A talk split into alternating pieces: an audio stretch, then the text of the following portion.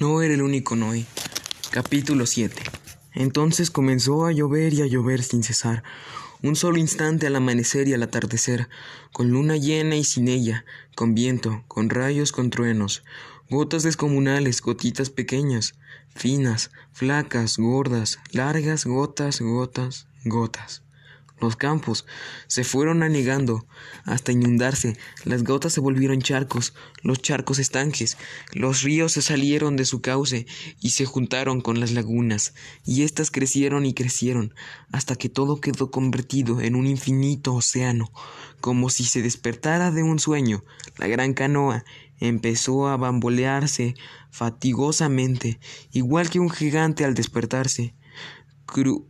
crujía con hondos bostezos, se estiraba chirriando de un lado a otro, se maniaba con lentitud, de pronto se enderezó sobre las aguas y flotó. Graciosamente entonces los vientos y las lluvias la hicieron navegar sin rumbo fijo.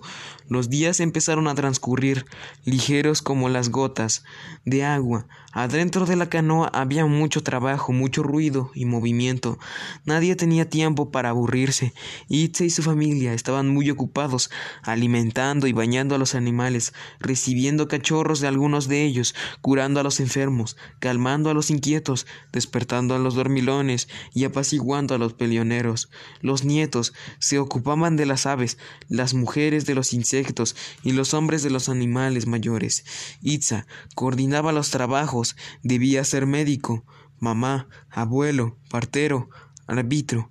Tenía que conseguir curar, regañar, calmar, ayudar, así que tenía mucho que hacer. Un buen día en la canoa retumbó la voz del abuelo. Silencio, ordenó. Shh dijeron todos al mismo tiempo, que señalaban con sus dedos índices sobre la boca. Los animales comprendieron el mensaje, así que por primera vez en cuarenta días en la canoa hubo paz. Creo que ya no, ya no llueve, dijo el abuelo, y sacó su mano por una de las ventanas. Itza guardó silencio. Aquel momento pareció infinito. El viejo miraba expectante de un lado a otro, mientras sostenía su brazo alargado. La familia y los animales esperaron ansiosamente sus palabras. Ya no llueve, se acabó, gritó el abuelo. ¡Bravo!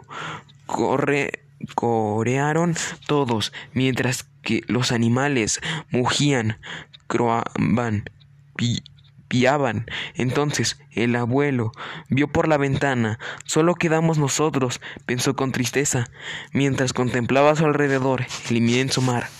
En ese momento, de frente y a la distancia, creyó distinguir algo.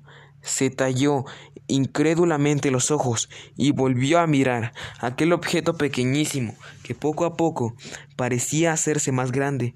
Quizás sea una ballena, pensó Itza, pero no, no podía ser, era algo mucho más grande. El abuelo llamó entonces a uno de sus hijos para que lo ayudara a mirar.